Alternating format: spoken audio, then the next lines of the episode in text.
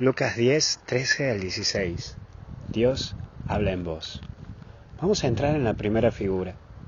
Porque sí, hoy quiero hablarte desde las figuras bíblicas, desde esas ciudades que te planteará el Evangelio de hoy.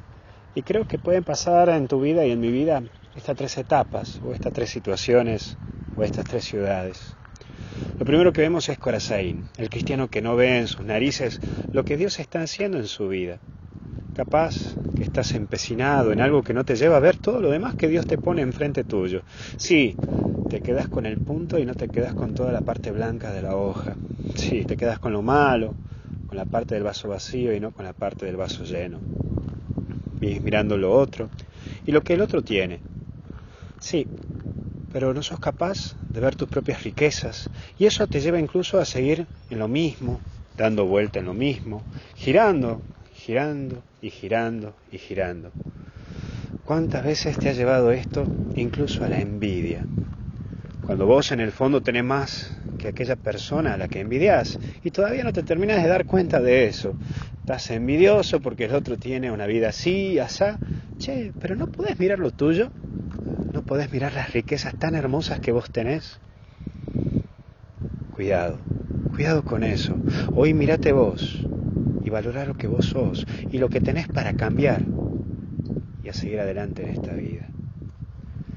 O también podemos tener esa figura de Cafarnaum, esa situación de Cafarnaum, que es el cristiano que se cree el purito, cree que ya tiene todo ganado, hasta el cielo.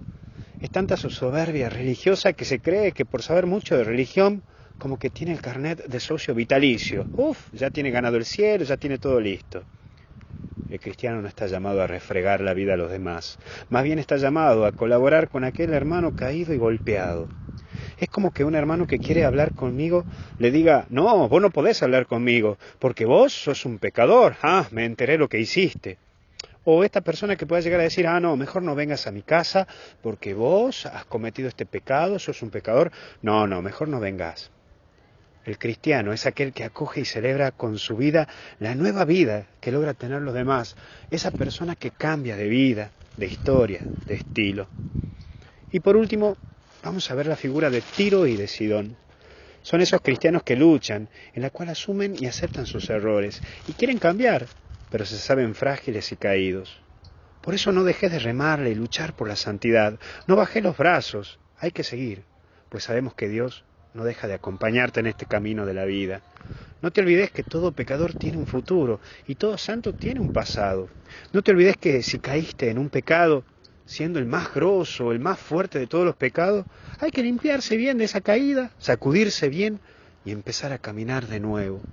Pues todo corazón arrepentido es perdonado, porque hasta el cielo no paramos y sabemos que la misericordia de Dios está siempre latente al lado nuestro cuando nos arrepentimos y decimos, Señor, te quiero seguir. Que Dios te bendiga en el nombre del Padre, del Hijo y del Espíritu Santo. Cuídate.